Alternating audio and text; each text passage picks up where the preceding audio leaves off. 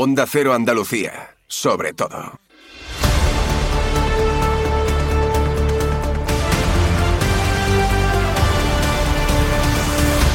En Onda Cero, la brújula de Andalucía. Jaime Castilla. Escuchen esto, el campo andaluz ha enseñado hoy los colmillos, aunque no ha llegado a morder, porque si quieren de verdad el sector primario puede paralizar todo un país. Es algo de lo que hay que ser consciente. A lomos de sus tractores, miles de agricultores y ganaderos se han echado a las carreteras para denunciar su situación y pedir a los distintos gobiernos y a la Unión Europea que se tomen en serio la crisis que atraviesan. Han sido movilizaciones organizadas de forma independiente a través de las redes sociales y también pacíficas, y eso que la mayoría de ellas no contaba con los permisos necesarios. Ha habido cortes y retenciones en diferentes carreteras, de los cuales, ojo, algunos continúan. Por ejemplo, los accesos al puerto de Málaga y algunas avenidas de esa ciudad siguen bloqueados y los manifestantes pretenden quedarse allí toda la noche. También está cortada la A92 a la altura de Baza ahora mismo, mientras que otros cortes en Granada o en la A4 a la entrada de Jerez, en la zona de Guadalcacín, van diluyéndose, igual que los de la AP4 a la altura del municipio sevillano de Los Palacios. Clama el campo contra el maltrato que sufren desde hace años en forma de excesiva burocracia y de normativas medioambientales demasiado exigentes, mientras que otros países pueden vender en nuestros mercados sin cumplir esas mismas normas. Y aunque hoy ya han conseguido una pequeña victoria, la batalla no ha hecho más que comenzar.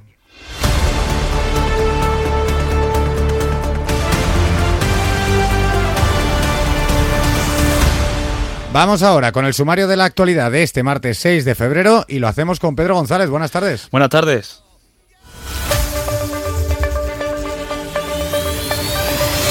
Y empezamos con la retirada definitiva de la ley que impulsaba la presidenta de la Comisión Europea para reducir en un 50% el uso de plaguicidas en el campo. Un gesto, eso sí, un tanto vacío de Ursula von der Leyen, ya que había sido rechazada esa norma por el Parlamento y el Consejo Europeos. La Junta confirma que negocia con la región de Murcia para traer agua en barcos a Andalucía desde la desaladora de Cartagena.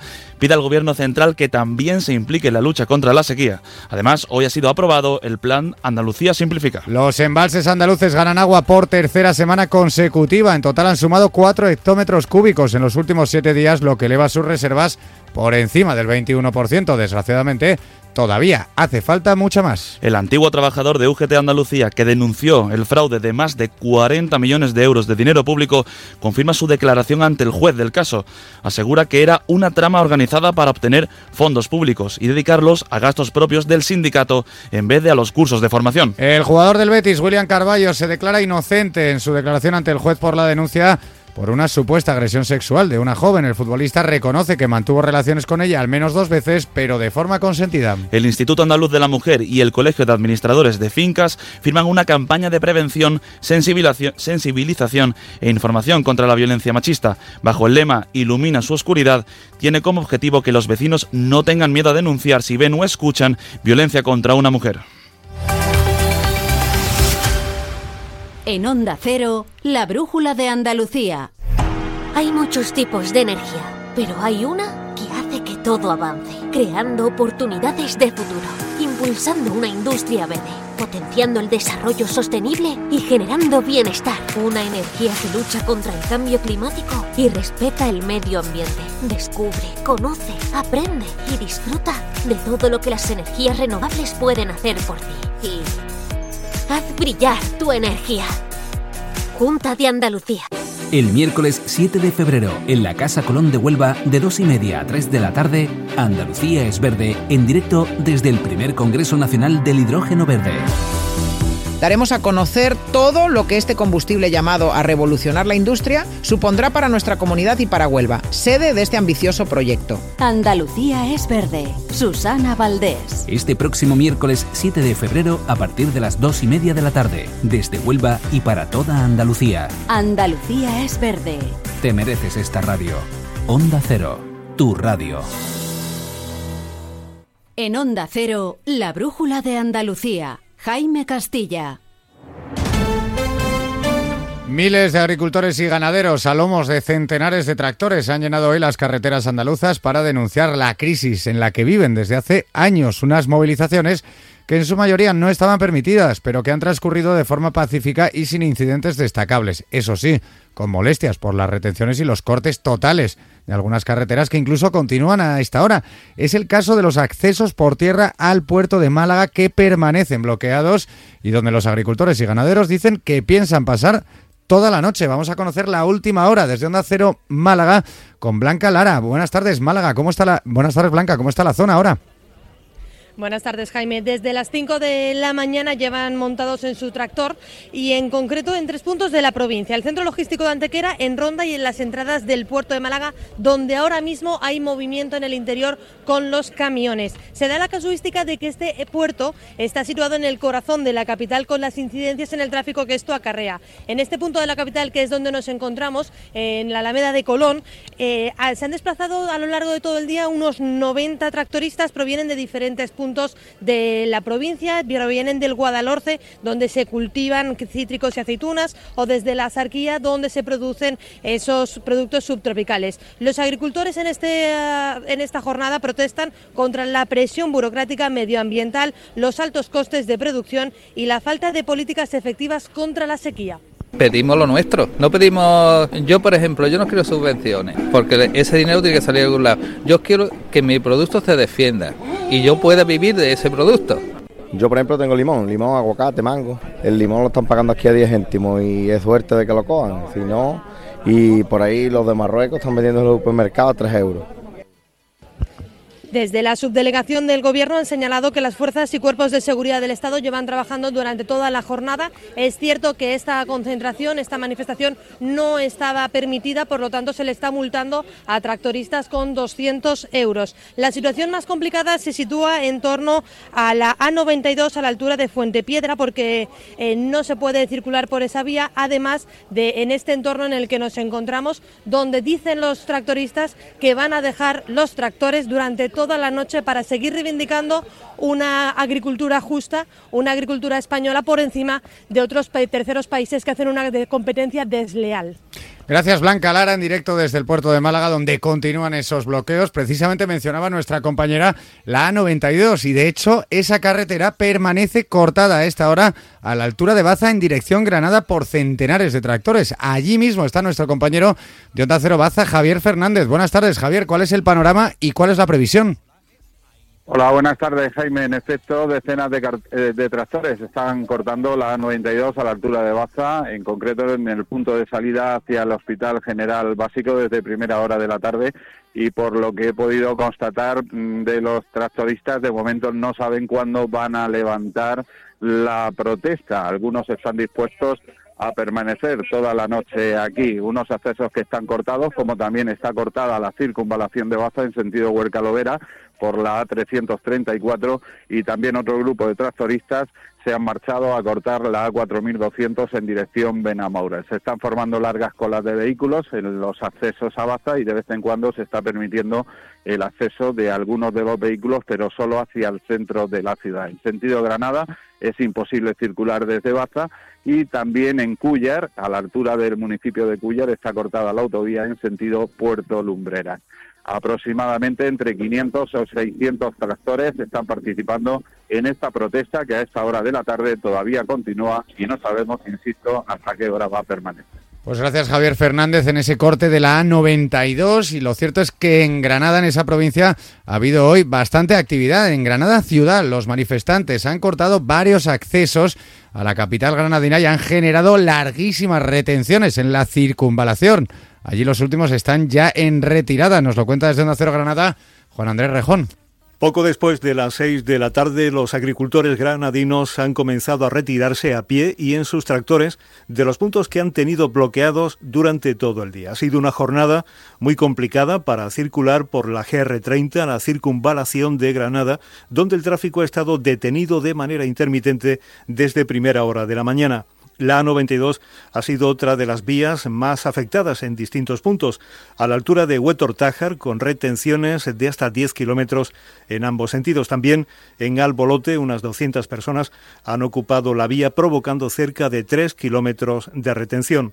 Además, en Garmilla, a la entrada de la capital, los manifestantes han cortado el tráfico de manera intermitente con unas 40 personas que se han lanzado a la carretera. Los conductores también han padecido horas de espera en sus vehículos, el A92 Norte, en Cuyar, donde todavía los manifestantes permanecen a esta hora de la tarde. En este punto ha llegado a haber hasta 200 tractores y unas 300 personas concentradas.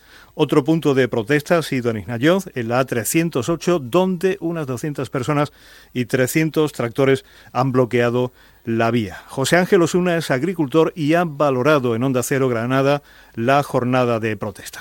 La valoración que hacemos los agricultores es bastante positiva del día de hoy porque no se esperaba esta movilización del sector primario en defensa de, los intereses del campo y la ganadería.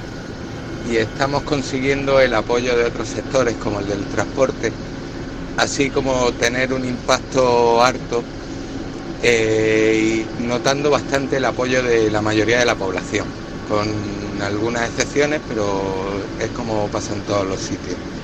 La subdelegación del Gobierno en Granada ha negado que tenga comunicación alguna en el sentido de que mañana los agricultores eh, vuelvan a manifestar en Granada. Pues también hasta hace muy poco los tractores han mantenido cortados los accesos a Jerez en la A4 a la altura de Guadalcacín. De hecho, esta carretera ha sido de las que más cortes y retenciones ha sufrido hoy también a la entrada de Cádiz durante todo el día. Onda Cero Jerez, Leonardo Galán. La capital gaditana se ha visto afectada principalmente por la carretera CA33 que discurre entre San Fernando y Cádiz y ya de tarde los agricultores y ganaderos han entrado en la propia ciudad, colapsando la zona de la avenida hasta hace tan solo unos minutos. Y Jerez ha permanecido prácticamente incomunicado por carretera hasta las seis y media de la tarde. Los manifestantes han mantenido cortada el tráfico la A4 en ambos sentidos de circulación, así como la Nacional 349, carretera que enlaza la A4 con la AP4 y que discurre entre la ciudad del transporte y Guadalcacín. Posteriormente también han quedado cortadas al tráfico los accesos a la ciudad por la avenida de Europa o la A381 que une Jerez con el campo de Gibraltar a la altura de la Cartuja en la zona de Lomo Pardo. Durante estas horas se han vivido varios momentos de tensión en los que algunos de los afectados se han enfrentado a los piquetes. Este es el panorama de hoy, pero también la zona de la A4 a la altura del municipio jienense de la Carolina, las entradas a Huelva o a Córdoba han sido más de los puntos de las carreteras andaluzas que han sufrido cortes o retenciones. Unas manifestaciones, marchas y tractoradas que han sido convocadas a través de las redes sin que hayan formado parte de la organización los sindicatos agrarios. De hecho, otro de los puntos donde ha habido largos atascos ha sido a la altura del municipio sevillano de Los Palacios. Allí un agricultor sevillano, Rogelio Sánchez, explicaba que ya no se sienten representados por esos sindicatos se acabó de la gente que supuestamente tenían que defendernos. Nosotros vamos a escoger a los que nos defiendan y cuando digan de salir, vamos a salir, pero no pueden estar en nómina del gobierno de turno. El resto de cosas como plan hidrológico, como que las leyes europeas que nos están acosando a normativas, burocracias, que nos hacen más débiles en la comercialización, eso tiene que desaparecer. Pues precisamente, como anticipábamos en la entrada, hoy el sector del campo, además de esta llamada de atención, hablamos del sector de toda Europa, ha conseguido una pequeña victoria, una de sus antiguas reivindicaciones que ha sido por fin respondida. En concreto, la del proyecto de ley europea que pretendía la reducción en un 50% del uso de plaguicidas. Una norma que impulsaba la presidenta de la Comisión Europea, Ursula von der Leyen, y que el sector avisaba ya desde hace años que era muy perjudicial. Pues hoy mismo ha decidido retirarla, aunque había sido rechazada por el Parlamento y el Consejo Europeo por lo que no tenía mucha viabilidad. En este caso sí, desde COAC, el secretario provincial de Jaén, Andrés Góngora, recordaba que era una mala idea desde el primer momento era un despropósito absurdo, y además sin consultarlo con el sector agrario y sin ningún criterio, ningún rigor. Nosotros celebramos que se haya podido rechazar con el voto de los europarlamentarios eh, y ahora lo que hace falta es que esto se acabe enterrando del todo. Pero precisamente este anuncio ya ha tenido su respuesta por parte de las organizaciones ecologistas a los que en este caso les parece una mala noticia. Desde WWF lamentan que seguirán los productos tóxicos en nuestros campos y califican este anuncio como una pésima noticia. Prometen seguir luchando para la total prohibición de los plaguicidas. Mientras tanto, la Junta ha mostrado su apoyo a las reivindicaciones de los agricultores que además no solo sufren estos problemas, sino también la dura sequía que padece Andalucía. Por eso el gobierno andaluz ha confirmado este martes que mantiene negociaciones con la región de Murcia para traer agua en barcos hasta aquí, hasta Andalucía, desde la desaladora de Cartagena. Eso sí, es una eh, norma, una medida que tendrá que aprobar el Ministerio para la transición ecológica. Y la buena noticia para la sequía es que los embalses andaluces ganan agua por tercera semana consecutiva. Eso sí, tampoco es para echar cohetes. Han acumulado 4 hectómetros cúbicos y superan así la barrera del 21% de sus reservas. Todavía es poca agua, de hecho, son casi 8 puntos menos porcentuales que en las mismas fechas del año pasado. Así hemos llegado a las 7 y 35 minutos de la tarde. En Onda Cero, la brújula de Andalucía. Hay un lugar en el mundo pensado especialmente para ti. Jerez. Historia y futuro. Con la familia o con amigos. Para vivir, para descansar, para invertir, para estudiar, para divertirte. En cualquier estación del año, si buscas un destino, elige Jerez. Jerez siempre. La Federación Andaluza de Municipios y Provincias te acerca a las novedades de lo que más te preocupa. Empleo, salud, medio ambiente y sostenibilidad, ciudades inteligentes, participación ciudadana, cultura y patrimonio. Tienen más información en famp.es. En Onda Cero, la brújula de Andalucía. Jaime Castilla. El ex trabajador de UGT Andalucía que denunció el caso del fraude de los más de 40 millones de euros de dinero público en los cursos de formación, Roberto Macías, ha declarado hoy en el juicio del caso. Ha afirmado ante el juez que el sindicato emitía sabiendas facturas falsas con cargos a subvenciones autonómicas que acumulaba en un fondo de reptiles para gastos propios de la organización.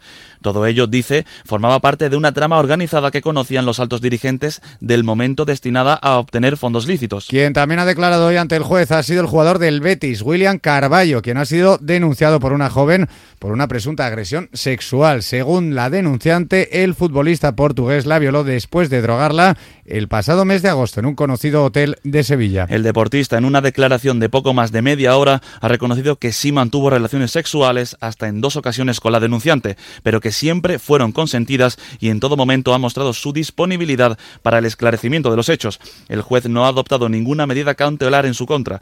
Su condición sigue siendo la de investigado y el juzgado mantiene abiertas las diligencias previas. Nada más salir del juicio, el futbolista se ha incorporado al entrenamiento del equipo. Y precisamente para acabar con la violencia hacia las mujeres, la Junta de Andalucía y el Colegio de Administradores de Fincas de Sevilla han firmado hoy una campaña para la prevención, sensibilización e información contra esta lacra. Con el lema Ilumina su oscuridad, tiene como objetivo que los vecinos no tengan miedo a denunciar si ven o escuchan algún escenario de posible violencia contra la mujer. Y con esta noticia nos vamos.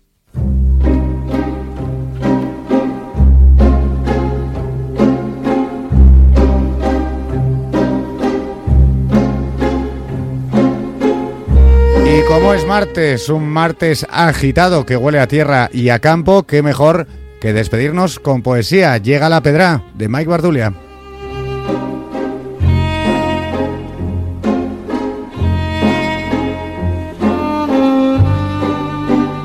La silueta de estas noches romas, limadas de tanto lamerme el viento, recuerdo que no fueron siempre así, que un día seguiremos existiendo. Recuerdo el filo de la oscuridad brillante de nube, atroces de invierno sobre los tejados mudos del mundo, al sangrar de mi piel contra tu aliento. Encuentro sumergido entre las tinieblas, perdido en las lindes brunas del sueño, desmadejado, roto entre tus pechos. Encuentro que no estoy más que despierto. En la ribera seca del olvido, lamidas del limo de mi silencio, Recuerdo entrometerme entre tus órganos, que un día volveremos a extendernos. Recuerdo tu voz rasgada y la luz, el espejo que en tus ojos, violento, reflejaba en su agua todo universo, al brotar la humedad entre los muertos, entre las sombras que la noche esquiva, entre la hierba que el rocío tiembla, bajo tu ropa que mi mano roba, sobre tus labios que la luna choca, entre los mundos, repliegues del tiempo, contra el frío, de aliento contra aliento, realidades al margen, existiendo, volviendo, repasando,